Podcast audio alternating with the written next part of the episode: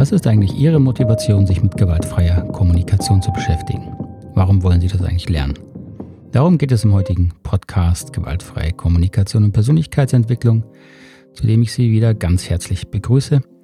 Ich bin Markus Fischer. Wenn wir uns nicht kennen, herzlich willkommen. Freue mich, dass Sie da sind, mich heruntergeladen haben, den Podcast geladen haben, wo immer Sie, Sie, Sie mich auch gerade hören.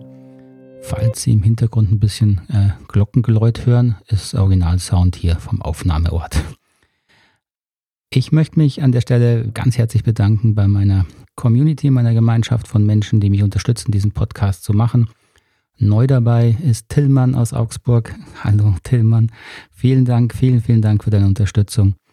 Das ist wirklich eine tolle äh, Sache und ich freue mich besonders auch über den natürlich finanziellen Beitrag. Das ist auch eine Hilfe. Ähm, was ich aber immer wieder merke, ist überhaupt, wenn jemand sich dazu entschließt, wie viel auch immer, da monatlich eine Weile oder auch länger zu geben, diese Geste ähm, ist, bedeutet mir wirklich sehr viel. Also ganz herzlichen Dank. Die Frage, warum man sich mit gewaltfreier Kommunikation beschäftigen will, finde ich eine sehr spannende Frage und mit der habe ich mich auch anlässlich meines Buchs, was ja in Kürze rauskommt, zur neuen gewaltfreien Kommunikation eine Weile beschäftigt. Und ich lese mal einen Teil des, der ersten Kapitel hier vor, weil die befassen sich genau mit diesem Thema. Was bringt jemanden dazu, sich mit gewaltfreier Kommunikation zu beschäftigen? Vielleicht motivieren Sie ja ähnliche Hoffnungen und Wünsche wie mich, als ich vor 20 Jahren im Rahmen einer Weiterbildung zum ersten Mal von den vier Schritten der gewaltfreien Kommunikation hörte.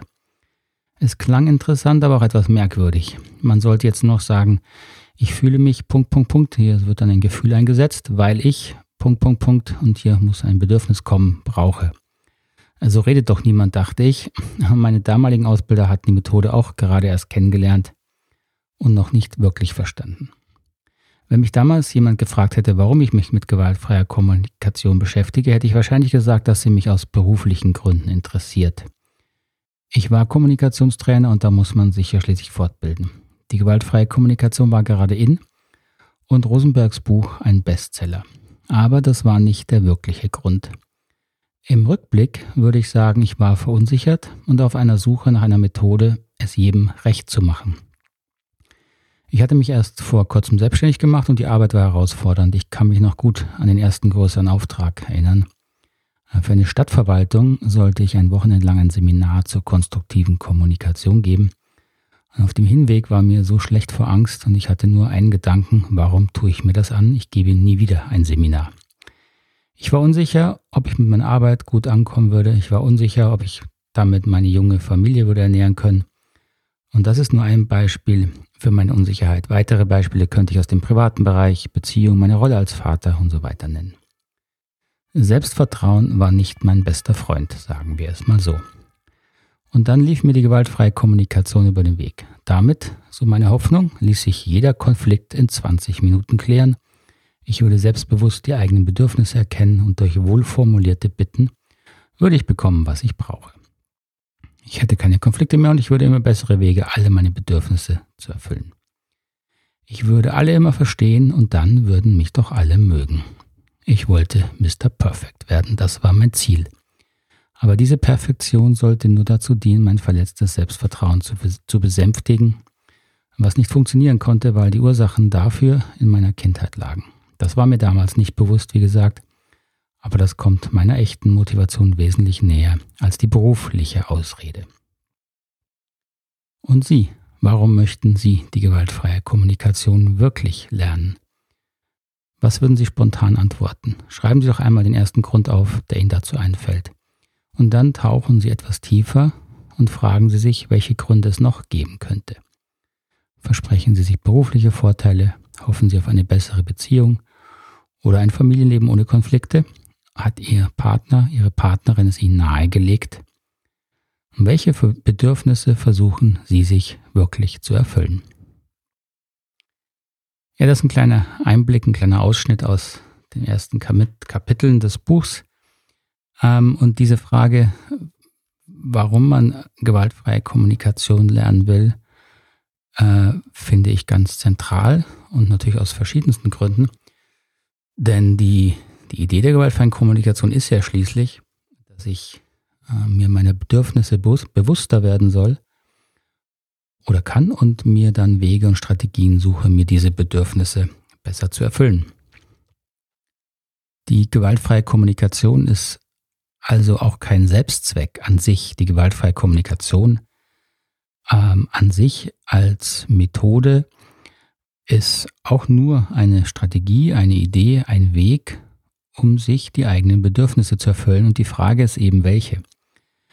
Ähm, wie ich gerade geschildert habe, als ich damals äh, angefangen habe, ähm, war mir nicht klar, dass die gewaltfreie Kommunikation mir damals zum Großteil dazu dienen sollte, die mein Selbstvertrauen, das äh, sehr angeschlagen war, im Grunde ähm, zu besänftigen, beziehungsweise andererseits mich so zu immunisieren durch eine Methode, dass mir quasi nichts mehr äh, nahe geht und dass ich alle Situationen perfekt im Griff habe, dass ich meine Gefühle kontrollieren kann. Dazu sollte mir ähm, die gewaltfreie Kommunikation dienen, neben natürlich auch dem beruflichen Aspekt, wenn ich dann noch besser lerne, äh, Konflikte zu lösen und andere Menschen zu beraten. Das ist natürlich für Selbstvertrauen auch immer gut. Und da lag ich halt ziemlich auf dem Holzweg, wie ich dann festgestellt habe. Nicht, dass die Methode ähm, all das auch unterstützen kann, bis auf den Kontrollaspekt, der macht keinen Sinn. Ähm, aber ich war mir eben nicht bewusst, dass ich im Grunde sehr verunsichert war und die Methode äh, dazu dienen sollte, diese Verunsicherung zu überdecken. Und erst im Laufe der Zeit habe ich natürlich festgestellt, dass das zum einen gar nicht funktioniert. Oder andersrum gesagt, dass es besser funktioniert, wenn ich mir diese tiefe Verunsicherung dann eben mit der gewaltfreien Kommunikation auch mal äh, bewusst anschaue, versuche zu verstehen und dass ich dadurch etwas ändern kann. Interessant an der Sache äh, finde ich jetzt für mich persönlich ähm, auch wieder zu entdecken, dass wir uns eben unserer wirklichen Motivation äh, häufig nicht bewusst sind. Ähm, das lässt sich äh, zum einen nicht verhindern, ja, weil wir können nicht dauernd bewusst nachdenken, wenn wir etwas tun, wenn, wenn wir etwas entscheiden. Und ähm, sehr häufig treffen wir ja auch gute und vernünftige Entscheidungen, spontan und unbewusst. Ähm, trotzdem finde ich es interessant, immer wieder mal zu überprüfen, bei wesentlichen Entscheidungen, hinzugucken, okay, jetzt mal im Nachhinein, welche Bedürfnisse hab, hatte ich gedacht, mir zu erfüllen und welche Bedürfnisse haben sich dann wirklich erfüllt.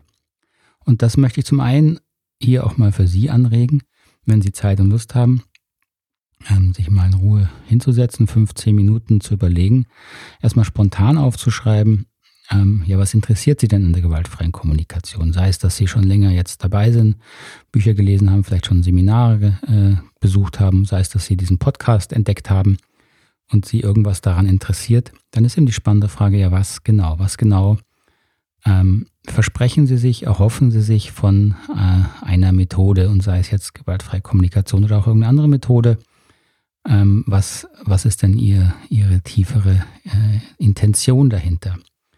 Ähm, möchten Sie, haben Sie Idee, dass Sie sich beruflich verbessern, ja, dass Sie Beziehungen verbessern.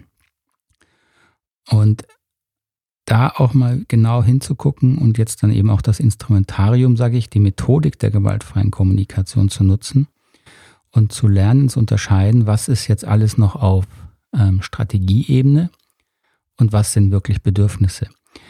Ähm, also die Kommunikation zu verbessern an sich ist kein Bedürfnis.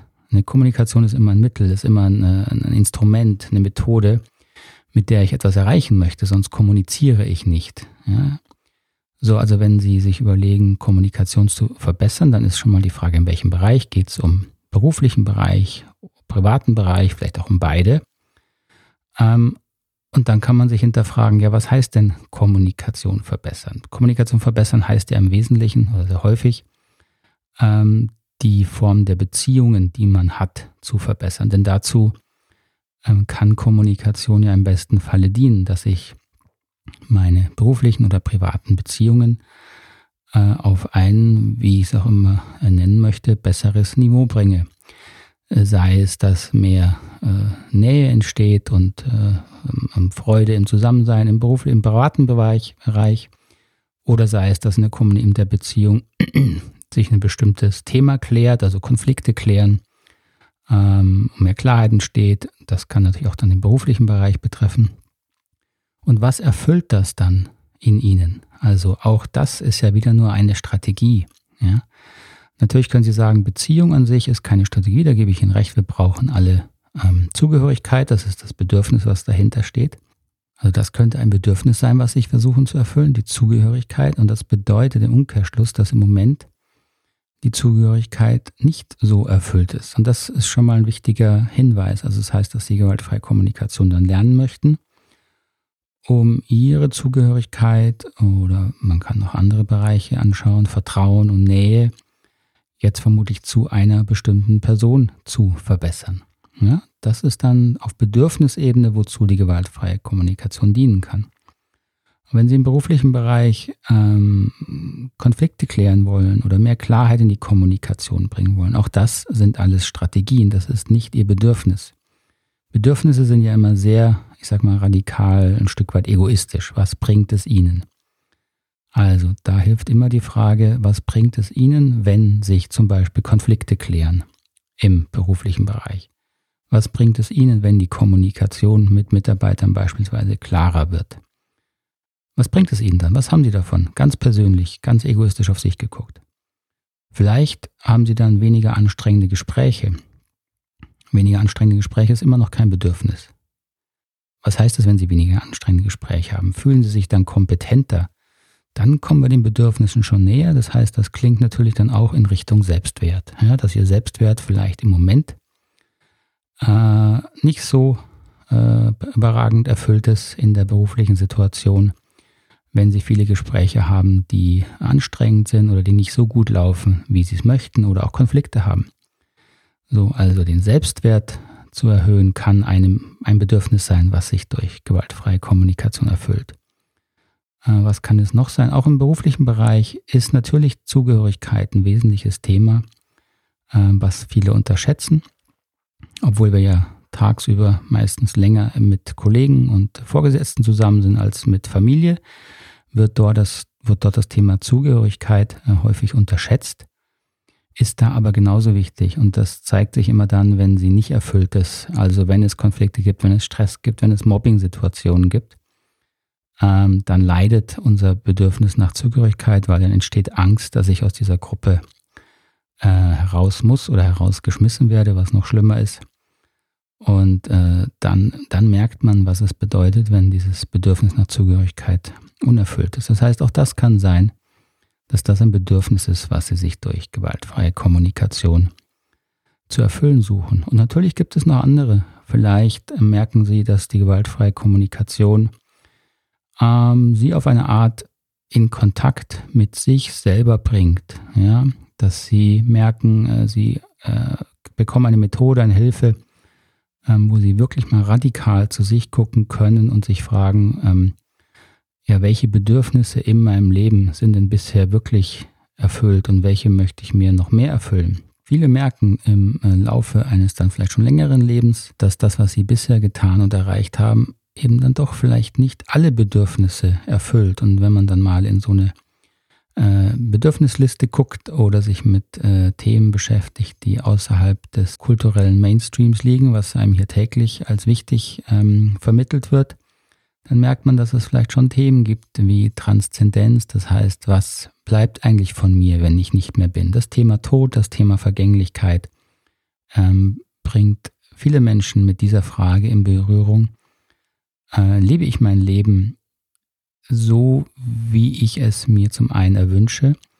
Und auch, was gibt es denn über mein Leben hinaus? Das meint ja Transzendenz, also etwas, was über mich als Individuum dann hinausgeht. Also auch das können Fragen sein, die durch die gewaltfreie Kommunikation in ihm berührt werden.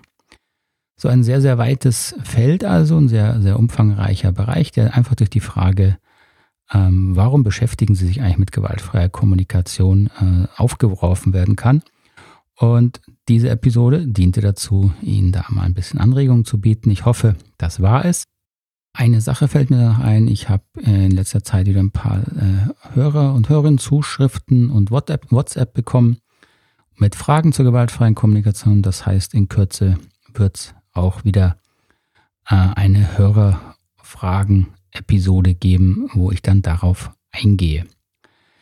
Wenn Sie mich unterstützen möchten, würde ich mich sehr freuen über eine Bewertung äh, auf Apple Podcast oder in Ihrer ähm, Podcast-App geht das manchmal auch, je nachdem, eine Bewertung mit vielen Sternen wie geht und eine Rezension. Die lese ich alle und freue mich immer sehr, sehr, sehr darüber. Vielen Dank.